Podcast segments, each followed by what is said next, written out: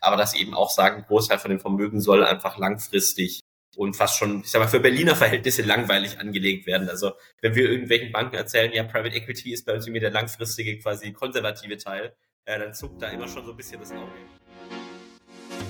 Moin und herzlich willkommen zur vierten Folge der Podcast-Reihe Private Markets Unleashed, dem Podcast, der euch spannende Insights in die Private Markets liefert. Heute zu Gast bei Private Markets Unleashed Jan Voss. Head of Family Office der Colibri Games Founders und Gründer von Cape May Wealth. Moin Jan, schön, dass du heute da bist. Äh, ich bin schon ganz gespannt, äh, mich mit dir die nächsten vier, äh, 45 Minuten auszutauschen. Ja, vielen Dank, dass ich dabei sein darf. Ja, wir haben ja vor, ich glaube, gut einem Jahr das erste Mal gesprochen, als wir mit Cap Native im Fundraising steckten und ähm, äh, du im Endeffekt äh, ja als, als Head of Family Office äh, äh, auch, äh, sag ich mal, auf Beteiligungssuche äh, warst. Und äh, schon damals war die ganze Geschichte, die du äh, letztendlich dann auch erzählt hast von dir, aber auch vom, vom Family Office sehr, sehr spannend.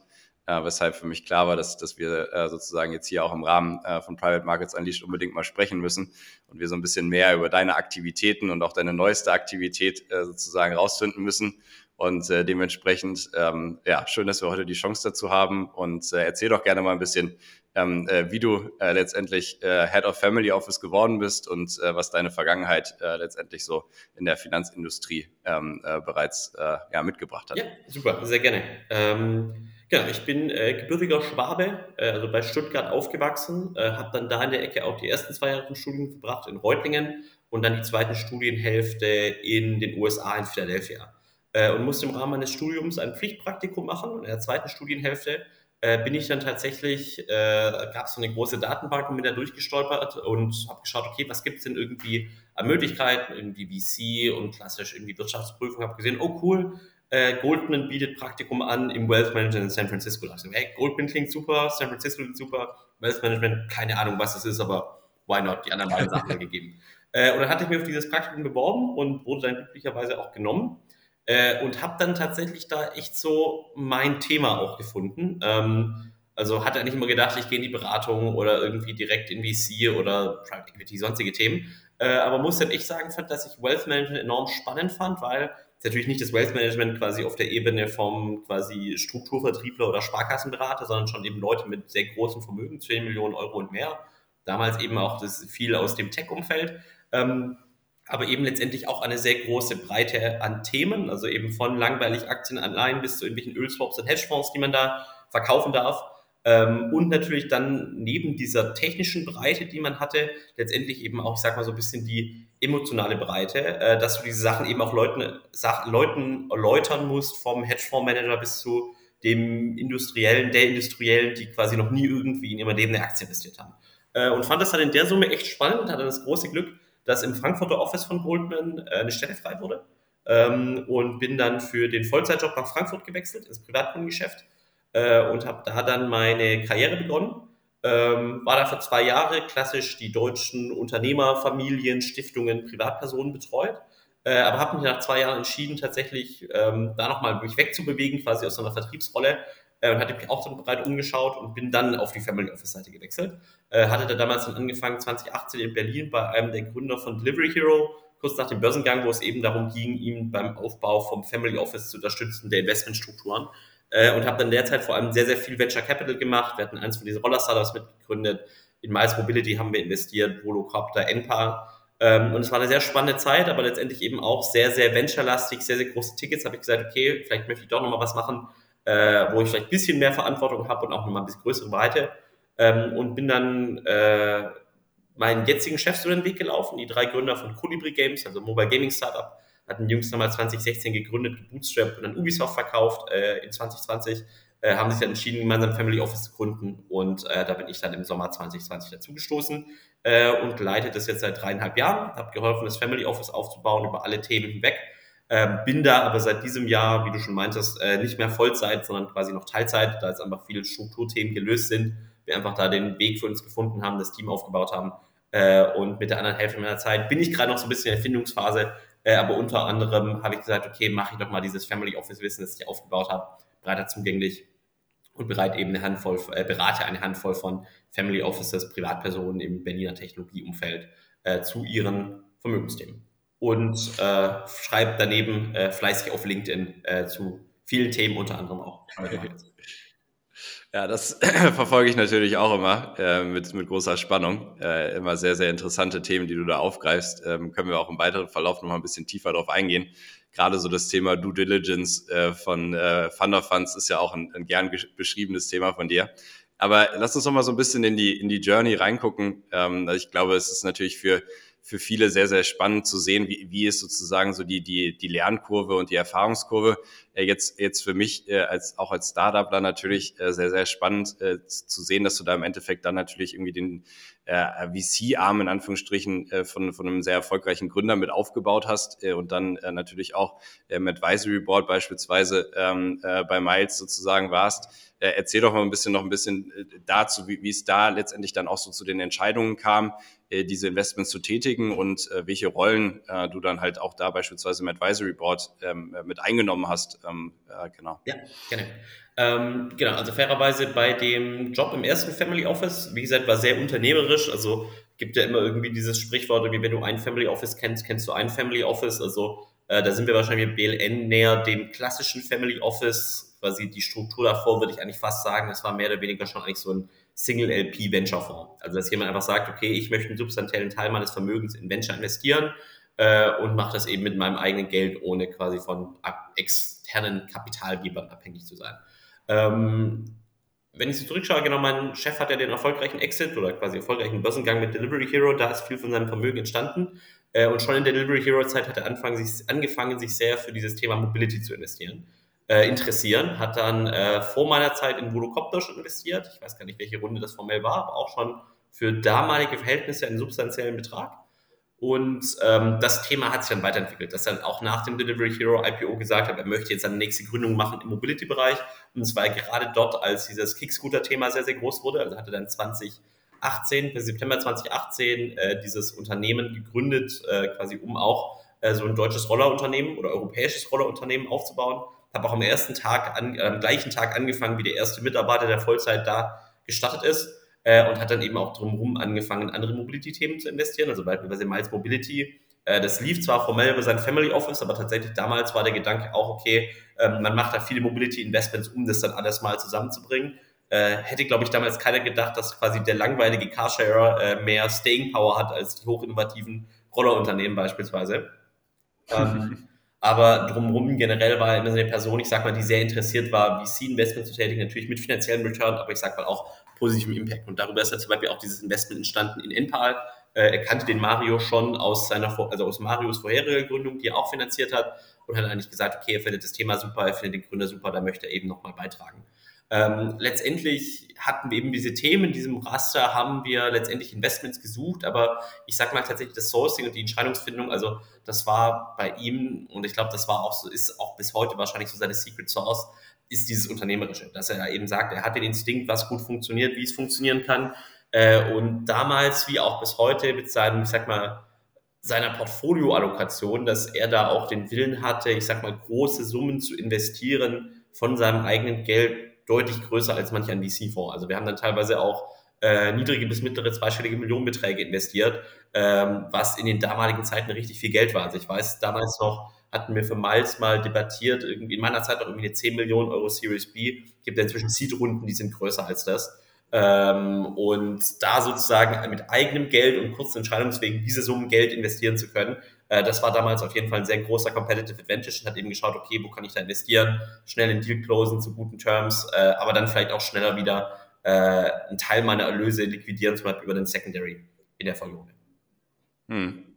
Ja, das ist natürlich also diese Bereitschaft äh, als, als Unternehmer, die man vermutlich da halt einfach auch mitbringt, äh, selber dann auch äh, andere Unternehmer äh, zu unterstützen und dann vielleicht auch in, in größeren Summen, äh, ist natürlich dann schon was, was einen äh, womöglich halt auch deutlich differenziert ja. von dem klassischen institutionellen Investor, der halt nochmal mit einem ganz anderen Blick und einer ganz anderen Ansicht auf die Dinge letztendlich dann auch in die Unternehmen reingeht oder halt eben halt auch differenziert dann halt die Ticket Sizes schreibt. Genau.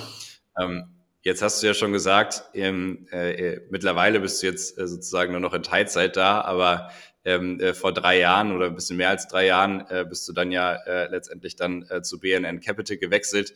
ähm, und hast, hast das Family Office dort aufgebaut. Ähm, wir beschäftigen uns ja auch äh, sehr, sehr stark mit, mit den Private Markets und äh, letztendlich so dem, dem Approach, alternative Anlagen äh, sinnvoll letztendlich als Beimischung im Portfolio äh, mit aufzubauen. Ähm, als Family Office, also man hört ja auch sehr, sehr viel über, über Single Family Offices oder Multifamily Offices, dass die auch sehr, sehr aktiv in dem Bereich unterwegs sind. Ähm, führ uns doch gerne mal so ein bisschen durch die Reise, ähm, wie das äh, letztendlich dann äh, bei euch ähm, äh, ablief, äh, das Family Office aufzubauen, die Strukturen aufzusetzen, ähm, die Investments äh, mit Due Diligence etc. durchzuführen und äh, da einfach mal so einen Einblick zu geben, wie das im Family Office passiert. Ja, sehr gerne. Also vielleicht nochmal so ein bisschen zum Hintergrund und daraus dann auch die Evolution, woraus wir dann hinkommen, wo wir heute sind. Ähm, wie gesagt, die Jungs hatten ja ein Mobile Gaming Unternehmen gegründet und Mobile Gaming, ich sag mal, war ist heute wie damals eine sehr spannende Branche, dass die Jungs A nicht in Berlin gegründet hatten, sondern damals in Karlsruhe, auch wenn sie dann nach Berlin gezogen sind. Und dass sie tatsächlich auch ein Unternehmen gegründet hatten, das nie externes Kapital hatte. Äh, sie hatten auch mal mhm. zeitweise mit VCs gesprochen, aber es war eben in sich eine schon sehr einzigartige Story dass die Jungs nicht nur in so, so kurzer Zeit den erfolgreichen Exit hatten, also sozusagen in knapp vier Jahren, sondern dass das Unternehmen auch enorm profitabel war. Also kann man auch im Bundesanzeiger sehen, ich glaube 2019 hatte das Unternehmen über 20 Millionen Euro Gewinn, also fast irgendwie 40, 50 Prozent EBIT-Marge, also wirklich sehr substanzieller Betrag. Ähm, und war deswegen auch, also Investoren waren eher so die Überlegung, okay, statt dass wir verkaufen, macht man vielleicht ein Secondary äh, aber haben sich dann eben noch den Weg entschieden, wir verkaufen aber das ganze Unternehmen und schauen dann nochmal weiter. Äh, die Jungs haben dann im Januar 2020 erfolgreich verkauft und haben dann viele Gespräche geführt mit Leuten, das sitzen wir auf so viel Geld, was machen wir eigentlich damit? Ähm, und ich sag mal, den Jungs war immer relativ ne, also war damals schon klar, dass sie sich da zusammentun möchten. Also ich sage einerseits, weil sie sich gut verstehen, also bis heute auch noch, äh, aber natürlich auch, dass man da gemeinsame Kapazitäten schafft. Also klar kann man sagen, jeder geht den eigenen Weg und gründet ein eigenes Family Office. Äh, aber natürlich dann dreimal das gleiche Team anzustellen, macht vielleicht auch nicht so viel Sinn. Ähm, selbst wenn man andere Präferenzen hat in manchen Investmentthemen, gibt es ja trotzdem viele Themen, wo einfach Skaleneffekte da sind bei langweiligen ETFs oder zum Beispiel dann auch so dem quasi Private Equity Portfolio mit den Mindest-Ticket-Sizes. Ähm, und wir wurden dann danach vorgestellt äh, im März 2020, lustigerweise genau in der Woche, wo Corona ausgebrochen ist. Deswegen war der erste Call dann über Video und nicht in Person.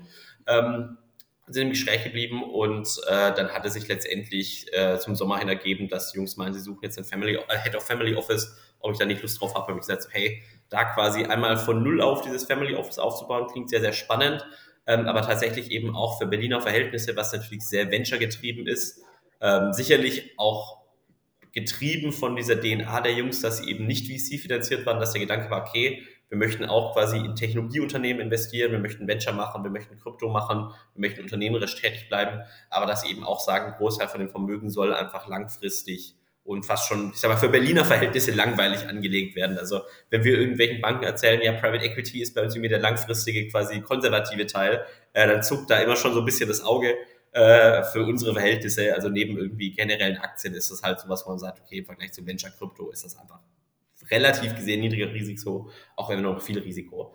Äh, und haben dann eben überlegt, okay, eben definiert, was sind die Anlageziele. Die drei Jungs sind noch jung, das heißt eben sehr langer Zeithorizont, nicht davon abhängig, irgendwie morgen schon viel Geld davon rauszuziehen.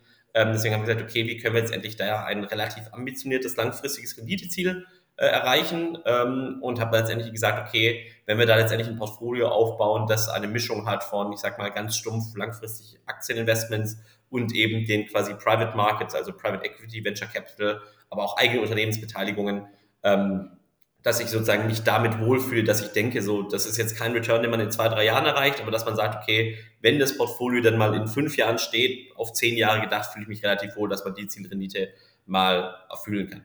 Und hat dann eben da so grob diese Allokation festgelegt. Das hat sich dann über die ersten zwei Jahre auch nochmal viel verändert natürlich. Ähm, aber haben letztendlich losgelegt und angefangen, unser Netzwerk aufzubauen. Also in liquide Anlagen zu investieren ist ja nicht schwierig. Also ob du jetzt den ETF machst oder zu der Bank gehst, das geht relativ gut. Ähm, aber sehr lehrreich war das. Und auch Venture Capital melden sich natürlich viele Leute, wenn einmal irgendwie auf Gründerszene steht, hier war der große Exit, dann klopfen natürlich gleich 100 VCs an, die Geld wollen. Äh, wenig überraschend. Ähm, Im Private Equity war das vor allem doch nochmal ein größerer Unterschied. Also wir haben einfach gesagt, okay, VC finden wir gut, aber haben dann auch relativ schnell festgestellt, so, das ist schon eine gute Anlageklasse als Family Office, weil es einfach sehr, sehr langfristig dieses Compounding hat zu guten Returns. Ähm, aber dass es eben auch sehr, sehr lange dauert, bis du in VC überhaupt mal dein Geld wieder bekommst. Also ich dachte, wusste immer, VC dauert lange, aber wenn du dann wirklich mal tatsächliche Fonddaten siehst, siehst du halt so, du bist irgendwie bei einmal DPI, also quasi kriegst dein eingezahltes Geld wieder nach 10 bis 12 Jahren. Und da wir letztendlich als Family Office keine Einkommensquelle mehr haben, quasi kein Mittelständler im Hintergrund, der irgendwie Dividend zahlt, ähm, haben wir gesagt, okay, wir sollten vielleicht jetzt da mehr auf Sachen fokussieren, ein bisschen schnellerem Turnover und haben dann eben vor allem angefangen, in Private Equity und Secondaries zu investieren. Und da war eben ein großes Thema, tatsächlich diesen Zugang aufzubauen. Und am Anfang natürlich, du hast ein paar Banken, die dir irgendwelche Fonds pitchen, ähm, in die du investierst. Ähm, aber merkst dann auch so, okay, was ist denn am Ende eine anständige Portfoliokonstruktion, ähm, die wir da aufbauen sollten. Dann merkst du, okay, die Bank pitcht dann irgendwie eine random Nischenstrategie oder einen deutschen Fonds äh, oder irgendwie einen Venture-Fonds, wo du sagst, okay, vielleicht müssen wir doch mal selber rausgehen, selber diesen Zugang letztendlich auch ähm, aufbauen zu den Anlagen. Und äh, da hat vor allem dann mal einer Kollege sehr, sehr viel genetzwerkt und gesagt, okay, lass doch mal erstmal mit den ganzen Fonds im deutschen Netzwerk sprechen und dann eben auch auf so Konferenzen gehen wie die Super Return hier in Berlin, also die größte PE-Konferenz der Welt und da letztendlich auch sehr, sehr fleißig ähm, mal anfangen, Fonds zu treffen. Hatten dann bei der ersten Super Return 40 Meetings, ich glaube bei der zweiten dann 30. Dieses Jahr war es schon ein bisschen weniger und haben dann eben auch angefangen, wirklich mal sehr stringent den Zugang zu diesen Private Equity Fonds aufzubauen. Ähm, da spielt einem sicherlich auch das jetzige Umfeld ein bisschen die Karten, dass mhm. ähm, die Fonds sich ja auch etwas schwerer tun, Geld einzusammeln. Das, also man sagt ja normalerweise, ich weiß, den ersten Call, den ich mit dem Private Equity Manager hatte, der war, ähm, ja, Jan, if you can invest 10 million, we can, we can, end the, we can end the conversation right here. Und der hat man in diesem Moment auch nicht zu seinem Fonds erzählt. Ähm, aber tatsächlich, wenn du dann mal siehst, merkst du eben, okay, äh, klar, es gibt dieses 5 bis 10 Millionen Euro Minimum-Ticket, das in den Dokumenten drin steht, ähm, aber letztendlich machen die auch mit diesen kleinen Tickets den Fonds nicht voll. Also wenn irgendwie Blackstone, KKA und Co. einen 20 Milliarden Fonds raisen, der wird letztendlich damit gefüllt, dass sie von irgendwelchen Pensionsfonds oder Staatsfonds so 500 Millionen Tickets bekommen. Und wenn du dann einfach, ich sag mal, ein LP bist, der ihnen keine Probleme macht, der eine Linie DD macht, ähm, der quasi gute Fragen stellt und der auch das Netzwerk zur Verfügung stellt, plus tatsächlich nochmal aus dem Fundraising-Engel die ganzen Fonds, die eine historisch sehr US-zentrische Investorenbasis hatten, suchen eben europäische LPs, Family Offices und natürlich auch ein bisschen jüngeres Geld, also diese Tech-Unternehmer, wie es der Fall ist bei meinen Chefs, ähm, dass man da tatsächlich auch mit kleineren Ticket-Sizes relativ guten Zugang aufbauen kann. Also ich sag mal so ein bis zwei Millionen Euro Drunter wird es dann schwierig, aber da haben wir es relativ oft hinbekommen, ähm, dass man da den Zugang aufbaut. Ähm, aber muss sich natürlich dann auch bewusst sein, dass die Due Diligence etwas schlanker ist. Also dass wir vor allem uns dann fokussieren auf die kommerzielle Seite der Due Diligence, also dass wir sagen, okay, wir schauen zum Beispiel an ähm, US Mid-Market Fonds, dass wir sagen, okay, zu welchen Fonds haben wir Zugang, was ist die Performance, wen finden wir gut, wir finden Strategie gut, wie ist die Entwicklung, wie ist das Team und dass wir vor allem auf der Seite die Idee machen und dann, ich sag mal, diese Seite im Hintergrund so den Datenraum durchforsten bis ins letzte Detail oder auch so die Legal Docs durchschauen, dass wir das dann, ich sag mal, eher ein bisschen nach Pareto-Prinzip machen oder eben da uns viel auch verlassen auf Reference Calls, weil fairerweise, wenn wir zwei Millionen Euro in den Fonds investieren, bei einem 20 Milliarden Fonds, ähm, ist es nicht so, dass wir irgendwie die Legal Docs durchschauen können und der Fonds sagt, ja, wir bauen hier gerne eure Feedback mit ein. Also da ist letztendlich eben viel sinnvoller, dass wir sagen, okay, wir hängen uns da beispielsweise an die Due Diligence ran von ähm, ja, so großen Pensionsfonds und Co. oder zum Beispiel bei VC-Fonds oft eben so iPhone KfW oder andere Fund of Funds, die das eben in wirklich viel Detail machen äh, und sagen dann, okay, wenn wir vor allem die Idee auf die kommerzielle Seite fokussieren, fühlen wir uns damit wohl. Äh, und sind bis dahin, also ist natürlich noch ein sehr junges Fondsportfolio, wenn ich so schaue, wo wir investieren konnten, wie sich bisher entwickelt, also sind wir da wirklich voll und ganz zufrieden. Also wenn ich jetzt so ein bisschen aufs Gesamtportfolio schaue, ich sag mal, das, was wir da im PE-Bereich aufgebaut haben, ist wahrscheinlich mitunter eine Sache, auf die ich wahrscheinlich so am stolzesten bin in den drei, dreieinhalb Jahren, wo ich jetzt mit dabei bin. Sehr spannend. Also ich habe äh, natürlich auch auf, auf, eurer Webseite gesehen, ähm, äh, wo ihr da sozusagen auch äh, investiert seid. Äh, zum Teil ähm, habt ihr da ja auch äh, das ein oder andere Logo äh, drauf. Ähm, wenn wir jetzt so ein bisschen die Vergangenheit anschauen, ich meine, du hast ja Wealth Management Background und äh, komm ja selber auch aus einer Bank. Ja, da ging es ja dann immer sehr, sehr stark auch um strategische Asset Allocation. wie viel Prozent allokiert man jetzt wann, wie? äh, irgendwie letztendlich dann des Gesamtvermögens beispielsweise in Private Markets. Ähm, vielleicht kannst du so ein bisschen erklären, wie ihr damals oder auch am Anfang, als ihr die Struktur aufgesetzt habt, da zusammensaßt und halt euch überlegt habt, okay, Ähm, da sind jetzt drei äh, Gründer, ähm, die haben vielleicht auch nochmal äh, jeweils andere äh, Interessenslagen. Äh, trotzdem muss dann irgendwie unter dem Family Office Dach äh, eine Struktur geschaffen werden, wie man jetzt, ähm, wie viel Prozent oder wie viel Geld am Ende des Tages dann halt auch in verschiedene Assetklassen investiert. Das, äh, glaube ich, ist auch nochmal eine ganz spannende äh, Information, um zu sehen, äh, wie ihr dann daran gegangen seid. Also ihr habt dann ja bei Super Return ganz viele Meetings äh, gehabt, hast du ja schon beschrieben. Ähm, aber das muss natürlich ja auch alles irgendwie sinnvoll ähm, strukturiert gewesen sein. Ja, ja, ähm, gerne. Ähm, also am Anfang ist es sicherlich so ein, ich sag mal, man fängt an mit einer groben Idee, aber am Anfang natürlich, wenn Unternehmer mal einen Exit hat, ist natürlich der erste Gedanke, jetzt möchte ich mal Sachen ausprobieren. Das finde ich auch, glaube ich, fundamental, also das finde ich auch fundamental richtig. Also, dass man sagt, wir machen hier mal einen VC-Deal, da mal einen VC-Fonds, hier mal vielleicht auch irgendwie ein exotischeres Investment beispielsweise, ähm, dass man sich da einfach mal irgendwie ausprobiert. Äh, letztendlich und natürlich in dem Moment, wenn dann jemand sagt, hey Jan, ich möchte das Investment hier machen, ähm, dann ist natürlich als Family Officer, ich muss natürlich schauen, dass es in die Gesamtallokation reinpasst, aber in gewissem Grad ist natürlich dann auch eher der Job zu sagen, okay, ähm, ist dieses Investment in sich schlüssig. Also quasi, dass man natürlich da erstmal Fehler vermeidet auf Investment-Ebene und dann natürlich über Zeit eben sich viel dann mehr die Gedanken macht, ähm, passt das eigentlich so in unsere Gesamtallokation mehr oder weniger mit rein. Ähm, und wir hatten losgelegt, wie gesagt, wir haben am Anfang diese Ziele definiert und äh, die Jungs hatten, ich sag mal, eine Zielrendite in den Raum gestellt, die sie da erreichen wollten mhm. und haben sozusagen von, und also ich glaube, man kann es von zwei Seiten machen. Du kannst es von der Risikoseite machen, dass du sagst, okay, ich möchte ein Portfolio bauen, das bei gegebenem Risiko die maximale Rendite erzielt. Äh, oder eben andersrum, ich habe eine fixe Rendite und schaue sozusagen, wie kann ich mit quasi höchster Planbarkeit, niedrigstem Risiko diese Rendite erreichen. Also ein bisschen von den beiden Seiten kann man lösen. Bei den Jungs war der Wunsch, das eben von der Rendite-Seite zu klären, weil sie eben auch gesagt haben, so hey, wir sind alle Anfang 30, wir leben ja hoffentlich, also sind auch sehr große Freunde von dem quasi Longevity-Thema, haben da ein paar Investments gemacht ähm, werden hoffentlich, ich sag mal, noch mindestens 70, vielleicht auch 100 Jahre noch leben. Also ich sage, wir haben dann einen sehr, sehr langen Compounding-Horizont und kurzfristige bis mittelfristige Volatilität ist uns eigentlich relativ egal. Ähm, deswegen, sozusagen, das war schon mal der, ich sag mal, der Startpunkt, also auf Rendite zu optimieren. Ähm, und die Risikooptimierung war bei uns dann vor allem darauf zu sagen, okay, wir möchten, wir sind okay beispielsweise Public Markets, da kann es eben auch mal einen Drawdown geben. Ähm, aber langfristig hat sich das immer erholt. Also das ist natürlich eine Annahme, die man da trifft. Ähm, aber dass wir eben sagen, okay, wir möchten in Aktien so investieren, dass wir dann nicht das Risiko sehen von irgendwie dauerhaftem Kapitalverlust.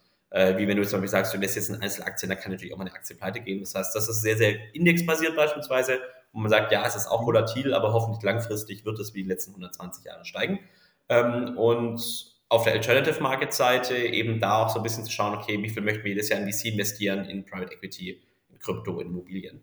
Ähm, das, ich sag mal, war so das Stadtgerüst, äh, aber es ist natürlich dann über Zeit auch ein iterativer Prozess, wenn man dann mal anfängt zu investieren. Und da, ich sag mal, die größte Iteration, oder ich sag mal, die größten Iterationen, die wir für uns da gesehen haben, ist, glaube ich, einmal dieses Thema Illiquidität, dass wir einfach in den ersten Jahren, also auch noch in diesem Bullrun, sehr aktiv investiert haben, vor allem in Venture Capital und da so ein bisschen gesehen haben, okay, wenn wir dieses Thema aufrechterhalten, dann bauen wir ein sehr großes VC-Portfolio auf, das sehr, sehr illiquide ist, weil äh, ich sag mal, ein PE-Fonds-Ticket in unserer Fondsgröße kriegt man jetzt auch nicht einfach los, aber würde man wahrscheinlich verkauft bekommen, Immobilie genauso. Aber wenn du natürlich jetzt Minderheitsgesellschafter bist bei irgendeinem Berliner Startup, das vielleicht nicht so gut läuft, äh, entweder dein Geld ist weg oder im quasi noch schlimmeren Case ist, du kriegst dein Geld einfach nicht wieder, weil wer soll es denn kaufen?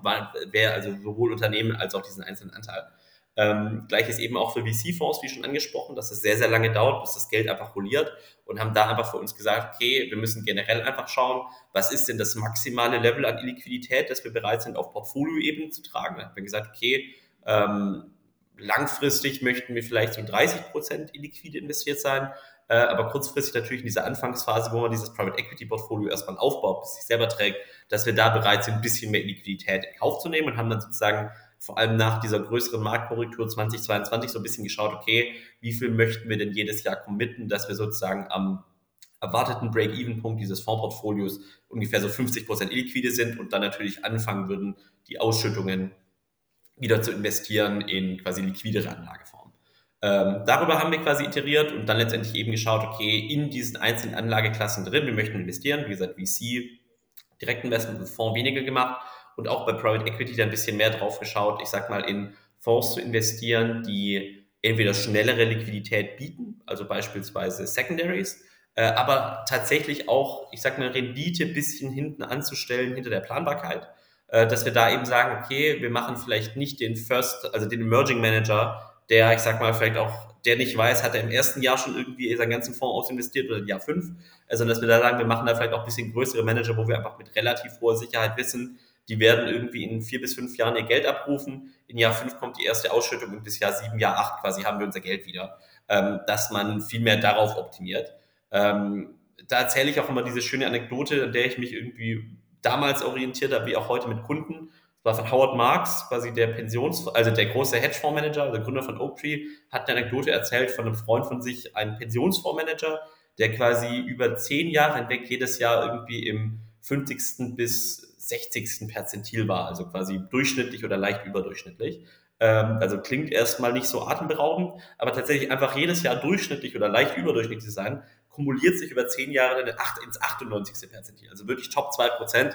Und das ist eben auch das, was wir bei uns versuchen zu erreichen und auch uns immer wieder daran erinnern, so, wir müssen jetzt nicht versuchen, jedes Jahr das auf das aktuelle Trendthema drauf zu springen, ob das jetzt irgendwie Krypto oder Tech-Aktien und AI ist, sondern vielmehr zu sagen, okay, wie können wir den einen großen Teil vom Vermögen sehr konsistent durchschnittliche oder überdurchschnittliche Renditen erzielen, aber natürlich dann trotzdem noch schauen, wo gibt es Teile vom Markt, wo wir letztendlich eben noch Outperformance sehen. Also dass wir versuchen, doch halt, ich sag mal zumindest die Second Quartile Manager zu picken, äh, oder dass wir vielleicht auch mal ein Unternehmen mitgründen und ein gutes VC-Ticket machen. Aber dass wir da schon in der ganzen Summe drauf schauen, dass das vor allem sehr schlicht, simpel, aber auch renditeorientiert angelegt ist. Weil wenn ich auch so im Netzwerk so ein bisschen drauf schaue, also ist, ich glaube, das ist ja genauso ein bisschen wie das Warren Buffett Credo, so jeder möchte schnell reich werden, aber keiner möchte langsam reich werden. Aber die Leute, die ich kenne, die wirklich sehr große Vermögen mit Family Office aufgebaut haben, das waren nicht die, die irgendwie, also natürlich hat auch mal jemand Glück und reitet sozusagen so ein Hype-Thema mit, hat da irgendwie gutes Timing beispielsweise,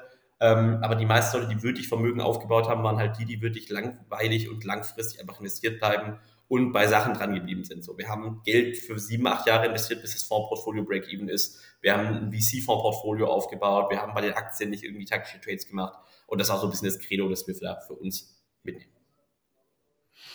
Ja, ich glaube, diese äh, Illiquidität äh, und äh, natürlich die Übergewichtung, die daraus dann vielleicht auch am Anfang entsteht, bis äh, dann halt die ersten Rückflüsse auch kommen, ähm, ist natürlich auch ein wesentliches Thema, äh, was viele halt bewegt und warum halt auch viele, sag ich mal, im ersten Schritt vielleicht auch zurückschrecken, ähm, äh, letztendlich diese Commitments einzugehen.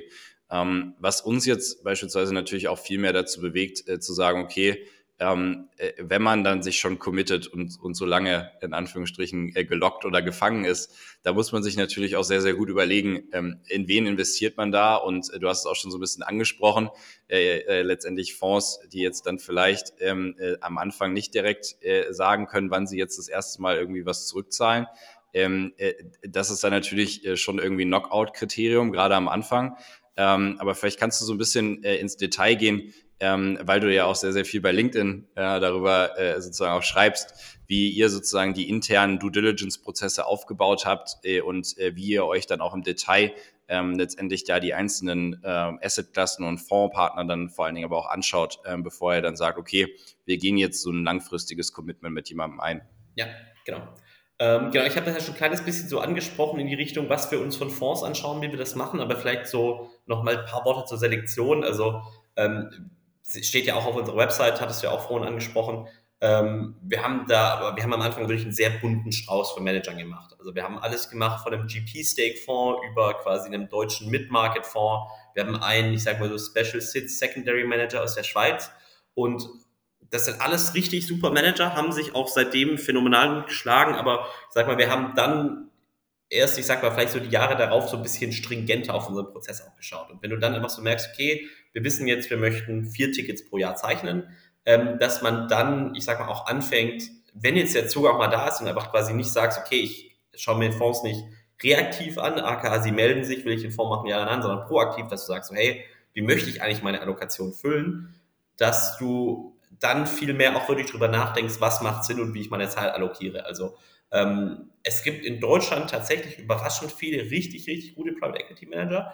Also auch oft erlebt, dass Private Equity, was ja immer so langweilig klingt, äh, dass da gute Private Equity Manager tatsächlich bessere Renditen erzielt haben als der durchschnittliche VC Manager. Also wirklich PE-Fonds mit durch, also Dreier, Vierer Multiples über viele Fonds hinweg.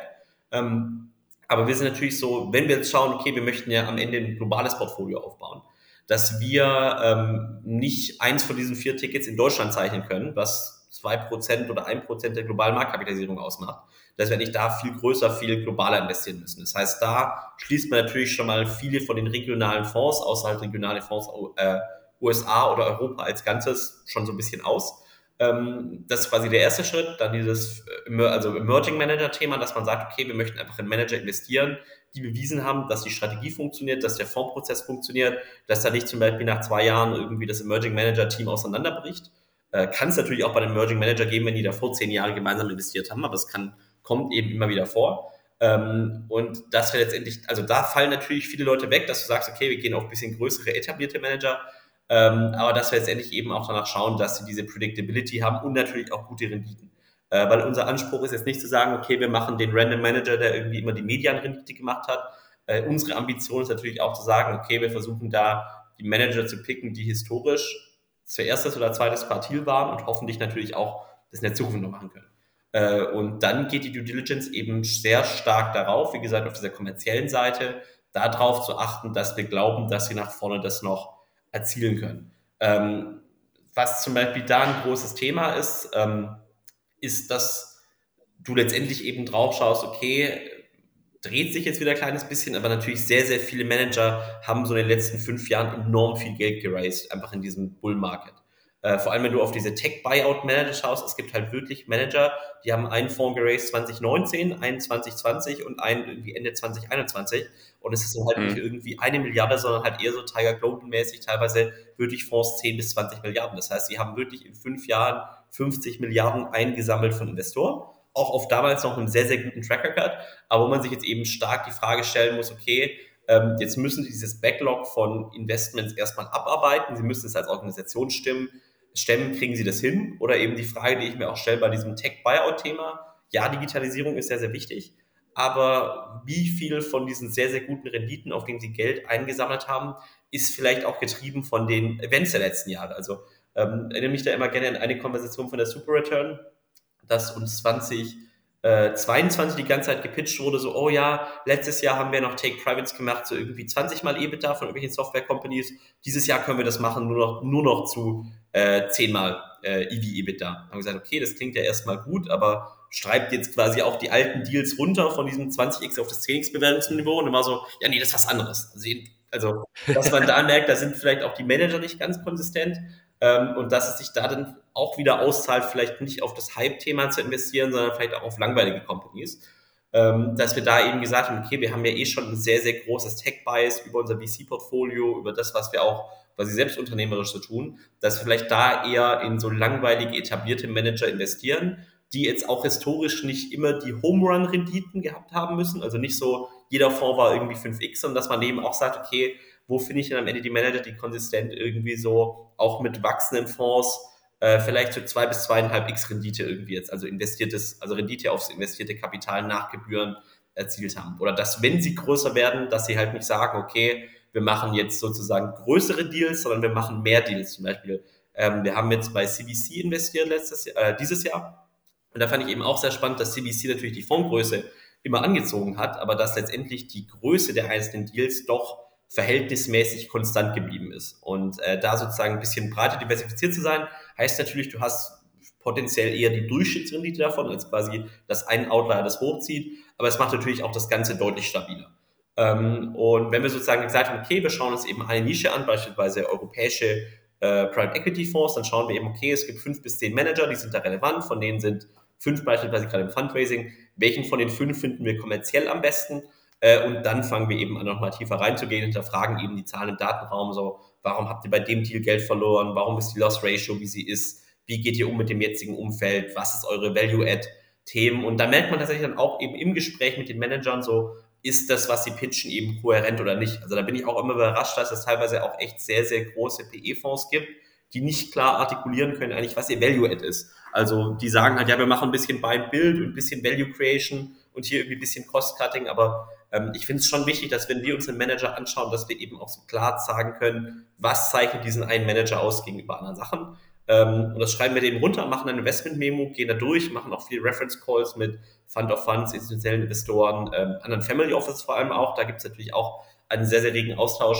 Ähm, und natürlich dann eben, wie gesagt, nochmal diese finalen Legal-Check, aber das ist dann für uns eher nochmal aus dem Blickwinkel, okay, steht alles in Dokumenten so drin, wie uns sozusagen versprochen wurde, wie es im Deck drin steht, ähm, machen die Klauseln alle Sinn und natürlich dann je nach Jurisdiktion vor allem nochmal der steuerliche Check, äh, weil das natürlich auch einen sehr, sehr großen Impact auf deine Renditen haben kann, wenn du beispielsweise nicht von Steuerbegünstigungen äh, profitierst ähm, oder eben auch, dass du natürlich dann, wenn ich in den USA investiere, dass ich nicht plötzlich in den USA irgendwie die Steuererklärung. Ja, das Steuerthema, das ist, äh, glaube ich, natürlich auch äh, vor allen Dingen daran begründet, sehr, sehr wichtig, dass äh, es einfach sehr, sehr viele verschiedene Jurisdiktionen gibt äh, und äh, äh, das immer sozusagen variiert. Ähm, und da sollte man, wie du schon gesagt hast, natürlich auch echt einen wesentlichen Blick drauf haben, um einfach sich vorher darüber im Klaren zu sein, was passiert dann später, wenn da mal Geld zurückkommt. Aber grundsätzlich, also ich nehme jetzt mal mit ähm, und auch vielleicht auch für die Hörer, äh, Konsistenz äh, ist ja eigentlich so das, das große Schlagwort, ähm, äh, was sich da im Endeffekt äh, durch den Prozess ziehen muss. Also dass diese Aussagen, die im, im Endeffekt während des Due Diligence-Prozesses getroffen werden, halt zueinander passen und sich dann natürlich auch in den, in den Dokumenten widerspiegeln. Und äh, es geht vielleicht auch nicht immer nur um jetzt den größten ähm, Anbieter am Markt, der irgendwie das, das größte Marketingbudget hat, äh, sondern auch, äh, sage ich mal, der mittlere Player, der im Endeffekt ähm, äh, dann auch nicht auf Teufel komm raus irgendwie skaliert, äh, der kann halt eben auch der sein, äh, der die ausreichenden oder guten Renditen letztendlich für so ein Portfolio äh, mit sich bringt. Genau. Und jetzt äh, haben wir ja vorhin schon so ein bisschen gehört, also äh, 50 Prozent deiner Zeit sind dann ja frei geworden und äh, dann äh, hast du ja letztendlich auch äh, in den letzten Jahren sehr, sehr viel Wissen äh, aufgesammelt, äh, wie man genau eben an solche Themen rangeht. Hattest am Anfang auch schon äh, ein bisschen darüber erzählt, ähm, äh, dass du da jetzt äh, quasi privat ja auch in deiner anderen äh, Hälfte der Zeit äh, anderen Unternehmern und, und Family Offices auch ein bisschen unter die Arme greifst. Erzähl uns doch so ein bisschen mal ähm, äh, zu der Gründung, wie es jetzt dann letztendlich für dich dazu kam, äh, das dann auch zu machen und äh, was so deine Ziele oder Pläne äh, mit, mit dem Venture in Anführungsstrichen, ähm, so kann man es ja fast schon bezeichnen, äh, auch für die Zukunft sind. Ja, sehr gerne. Genau, also ähm, die Jungs und ich, also meine Chefs, äh, haben uns da letztes Jahr zusammengesetzt und ähm, nach, ich sage, das war dann der zwei Jahres, äh, nee, der drei Jahrespunkt, nee, doch zwei Jahrespunkt war es damals. Ähm, und haben uns einfach okay, wie geht's weiter? Weil wir sind ein dreiköpfiges Investmentteam, wahrscheinlich für unsere Größe auch tendenziell schon größer, aber es ist natürlich auch schön, dass man darüber viele Sachen sehr tief abdecken kann. Ähm, aber ich sage mal so, meine Aufgaben seit Beginn war vor allem eben Team zu heiren, Team auszubilden, auch die Struktur aufzubauen. Und vor allem so Steuerstrukturthemen ziehen sich sehr, sehr lange, aber irgendwann sind sie letztendlich auch durch und dann muss man natürlich schauen, dass alles noch sozusagen funktioniert, wie es funktionieren soll. Ähm, aber die Frage hat sich eben einfach ein bisschen gestellt, weil wir uns auch von der Investmentstrategie sehr kondensiert haben, weil dass wir sagen, wir investieren viel Geld, wenig Zeit in Private Equity und in Aktien und viel Zeit, wenig Geld in die neuen unternehmerischen Themen meiner Chefs, ähm, dass da eben so ein bisschen die Frage stellt, okay, wie allokiere ich jetzt endlich meine Zeit? Weil ähm, Family Office kann, wenn Strukturen mal stehen, tatsächlich, ich glaube, wie auch Wealth Management, einfach ein Job sein mit sehr, sehr guter Work-Life-Balance. Ähm, aber natürlich stellt man sich auch die Frage, okay, man will ja jetzt auch nicht irgendwie paar Stunden am Tag irgendwie arbeiten müssen und da nichts mehr zu tun haben. Dann haben sie eben gesagt, okay, wie machen wir da gemeinsam weiter? Gibt es gemeinsame Themen, die wir da angehen können? Und hatten auch ein paar Ideen quasi durchgesprochen, aber letztendlich eben gesagt, okay, Jan, bleib doch quasi die Hälfte deiner Zeit noch bei uns und die andere Hälfte der Zeit überleg doch mal, was du machen möchtest. Und äh, wurde natürlich über die Jahre im Family Office Umfeld schon oft gefragt, so hey Jan, wie soll ich mit mein Geld investieren oder wie baue ich ein Family Office auf? Äh, und habe ich gesagt, so hey, das Mindeste, was ich doch mal tun kann, ist jetzt dieses Wissen ein bisschen zu formalisieren und sozusagen wieder so die, ich sag mal, Beratungsgesellschaft aufzubauen, äh, mit der ich dieses Wissen für Leute etwas zugänglicher machen kann. Ähm, das war vor allem auch aus den Umständen getrieben, interessanterweise, dass ähm, als ich nach Berlin gekommen bin, 2018, gab es tatsächlich sehr wenig Family Offices aus dem Tech-Umfeld, fand ich damals noch. Also da gab es auch Exits, aber das waren halt, ich sag mal, eher kleinere Exits, wo die Gründer, ich sag mal, vielleicht 10, 20, 30 Millionen Euro verdient haben. Auch viel Geld, aber vielleicht nicht zwingend der Betrag, wo jemand schon ein dreiköpfiges Family Office gründen würde. Äh, aber in den letzten Jahren hat sich natürlich sehr stark geändert, dass es da auch viele große Exits gab, 100 Millionen Euro plus. Der andere Angel, der Erfolg hatte, der andere VC, der einfach jetzt so den Carry erreicht hat bis hin zu Leuten, die einfach einen Glücksgriff hatten, dass sie irgendwie 2009 Bitcoin gekauft haben beispielsweise. Ähm, und da saßen plötzlich natürlich sehr, sehr viele Leute auf großen Vermögen. Ähm, gleichzeitig haben wir dann aber 2022 erlebt, dass all diese Assets, mit denen die Leute im Berliner Technologieumfeld Geld verdient haben, also mit Tech-Aktien, mit Venture, mit Krypto oder eben auch viele Immobilien so ein bisschen gemerkt haben, so, hm, meine alte Strategie funktioniert nicht mehr, vielleicht sollte ich doch mir mal auch mal Sachen anschauen, die ein bisschen, ja, ich sag mal, langweiliger sind. Äh, und da, weil wir auch mit BLN, ich sag mal, für ein Family Office verhältnismäßig pressepräsent waren, ähm, hat, also haben sich einfach auch viele Leute bei uns gemeldet, so, hey Jan, ähm, ihr investiert doch sozusagen für Berliner Verhältnisse relativ langweilig, so Multi-Asset, können wir uns da nicht mal austauschen. Ähm, und im Zuge dessen dachte ich mal so, hey, dieses aufgebaute Wissen, also auch mal wirklich alles durchlaufen zu haben, so von Einzelaktienhandeln über Vermögensverwaltungsmandate bis hin das selber zu insourcen, diese Journey bei PE, wie ich es gerade erzählt habe, auch wie bei VC, plus die ganze Steuer- und Struktur- und Team-Hiring-Themen, ähm, dass einfach viele Leute sich regelmäßig bei mir gemeldet hatten, so, hey Jan, kannst du uns dabei nicht irgendwie auch helfen? Dass ich mal dachte, so, hey, ähm, jetzt wo ich überlege, was mein nächstes Kapitel im Leben werden soll, äh, macht es doch mal Sinn, das alles zu formalisieren. Und äh, habe dann meine schöne Finanzanlagenvermittlerlizenz gemacht im Januar, also weiß alles über Container und Flugzeugfonds, was es zu wissen gibt. Ähm, und habe dann im März und beziehungsweise dann offiziell ab Mai eben sozusagen da meine Präsenz bekannt gegeben und äh, berate Leute in Berlin, außerhalb von Berlin, aber meistens eben mit diesem Technologiehintergrund bei ihren Vermögensthemen. Ähm, wo letztendlich eben auch ganz spannend ist zu sehen bei vielen Leuten, dass ähm, ich sag mal, wenn man so vergleicht, oft Leute einen erfolgreichen Exit hatten, ähm, aber sozusagen auf der einen Seite, also es sind einfach alles sehr smarte Leute, sind ja auch alles Technologieunternehmer, Unternehmerinnen, ähm, aber teilweise von der Vermögensgröße vielleicht doch ein bisschen zu klein für die großen Adressen, wie auch mein alter Arbeitgeber Goldman, ähm, um tatsächlich da, ich sag mal, den Service auf ihrem Niveau zu bekommen. Äh, die dann halt oft zu irgendwelchen dubiosen Vermögensverwaltern gehen oder selber das machen. Und da habe ich eben versucht, dieses, ich sag mal, diese beiden Welten auch ein bisschen zusammenzubringen, sozusagen zu sagen, so, hey, ich kann dir Wissen zur Verfügung stellen auf dem Niveau von einem Family Office, aber mit einem Komplexitätsgrad, der dir auch ähm, gerecht wird. Äh, das mache ich jetzt, wie gesagt, seit Mai offiziell und bin auch sehr, sehr happy mit der Traction äh, und äh, wird sich dann zeigen letztendlich, wie das in 2024 weitergeht. Ähm, aber bin da wirklich sehr glücklich zu sehen, dass man, ich sag mal, auch mit dem Wissen, vielleicht auch getrieben, wie gesagt, von der LinkedIn-Seite, auch viel Bekanntheit aufgebaut hat. Also da war man tatsächlich mein persönliches Highlight. Ich saß bei der Super Return irgendwie in der Limited Partner Lounge und jemand kam zu mir her, in meinem Leben noch nie gesehen, so, Jan, ich weiß nicht, wer du bist, aber ich finde deinen LinkedIn-Post super. Und ähm, genau, bin da im Austausch mit vielen Leuten, vom, wie gesagt, vom Family Office bis zur Einzelperson äh, und versuche da eben dieses Wissen ein bisschen zugänglicher zu machen, ähm, aber vielleicht auch teilweise auch so die, ähm, ja, ich sag mal, bisherigen Strukturen aus der Finanzbranche ein bisschen zu brechen im Vergütungsmodell, im Beratungsansatz. Äh, und bin da auf jeden Fall sehr happy, nach eben quasi so zum Jahresende zu sehen, dass ich da echt, ich sag mal, ein erstes, also ein sehr gutes erstes Jahr hatte. Ja, ich glaube, äh, der Bedarf äh, grundsätzlich in dem, in dem Segment auch Beratung zu bekommen äh, und eine gute Struktur aufzusetzen, äh, der ist definitiv da. Ähm, äh, man merkt das ja dann auch häufiger, also ein guter Unternehmer ist ja noch lange nicht ein guter Investor oder irgendwie ein guter Family Officer. Äh, von daher glaube ich, bist du damit mit der äh, Strategie äh, absolut auf dem richtigen Weg. Ähm, bin natürlich auch ganz gespannt dann zu hören, wie das 2024 dann weitergeht. Ähm, jetzt bleiben natürlich bei vielen so ein bisschen die Exits vielleicht in der ganz großen Summe aus. Ähm, äh, trotzdem gibt es natürlich immer noch genügend Leute, äh, die, äh, die genügend Geld haben, um zu investieren und genau eben nach dieser Unterstützung suchen.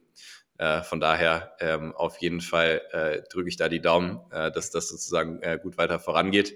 Ähm, äh, bei BLN Capital wird es ja wahrscheinlich auch nicht langweilig werden, ähm, weil aus den Fonds kommen dann natürlich ja auch irgendwann die ersten Rückflüsse. Ähm, äh, vielleicht da nochmal eine, eine abschließende Frage, wenn wir gerade so über das Thema Rückflüsse nachdenken.